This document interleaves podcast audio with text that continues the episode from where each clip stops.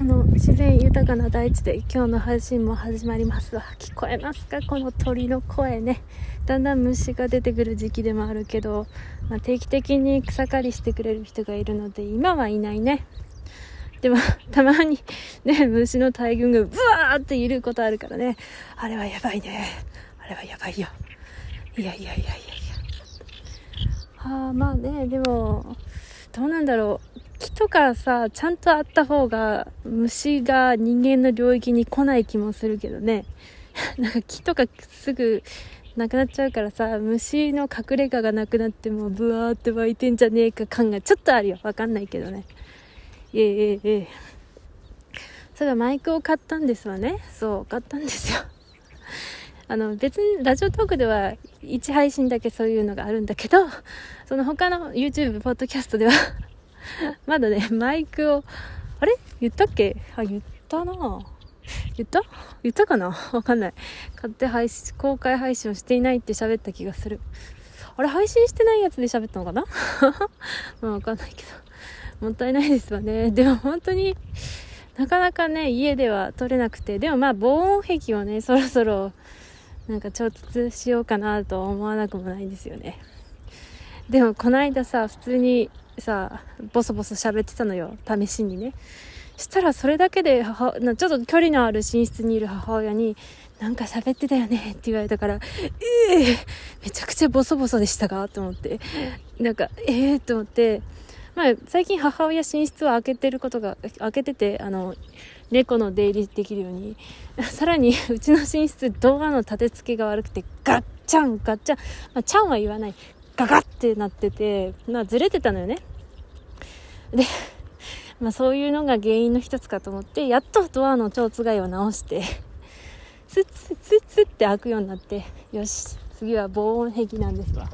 問題はね、その、まあ、うちの部屋の隣が弟の部屋なんだけど、弟は、あの、出稼ぎ、出稼ぎではないね。別に稼いで金をこっちに送ることはないわけだから、まあ、まあ、ちょっと、遠くで働いてて、で、父親が 私の隣の部屋で寝ててもう壁が薄くてすごく。もう喋ったら起きちゃうんだよね。それが問題でだからそこになんか YouTube で DIY を見てさ防音壁を作ろうかなって 思ってる。でもさ防音壁をいくら作ったって絶対音は出るんだよね多分。だからさいつか怒られたらすごく嫌だよね。大丈夫かな？まあ作ってみないとわかんないよね。でも防音にはさいろいろあるらしくてさ まあその、まず防音には何だ吸音と遮音っていうのがあるらしくて音を遮断するのとなんか吸収するやつ？があるらしいんだけどまあよく知らないよ。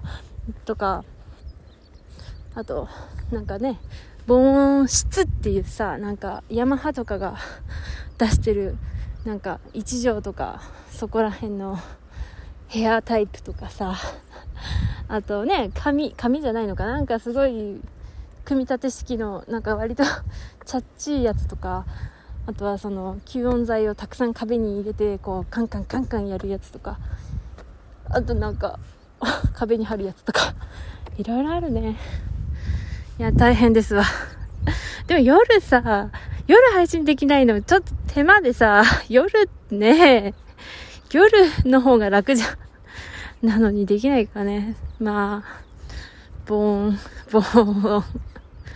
でもこれはみんな持ってる悩みだろうからね。マンションとか住まいでもさ、隣の家のね、うちも一人暮らししてた時さ、だいたい2時頃かな、夜中の。